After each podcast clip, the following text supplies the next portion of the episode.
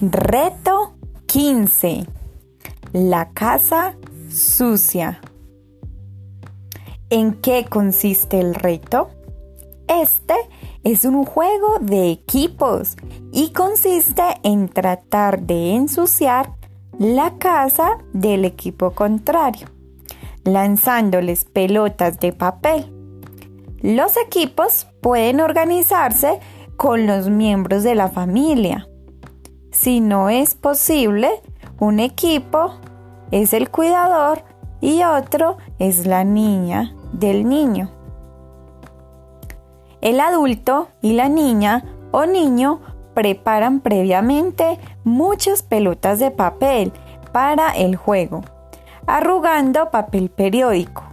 El adulto dibuja una línea larga en el suelo con tiza o cinta y se ubican cada uno en lados opuestos de la línea.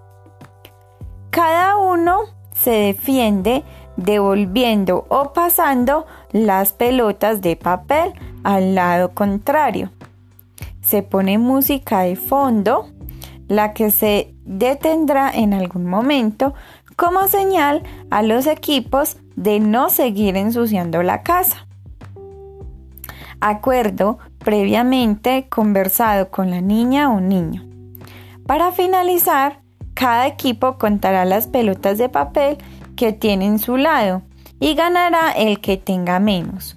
Junto con las niñas y niños, organice la casa para enseñarles la importancia de mantener el espacio limpio. ¿Qué necesitamos para este reto? Papel periódico, revistas, cinta o tiza.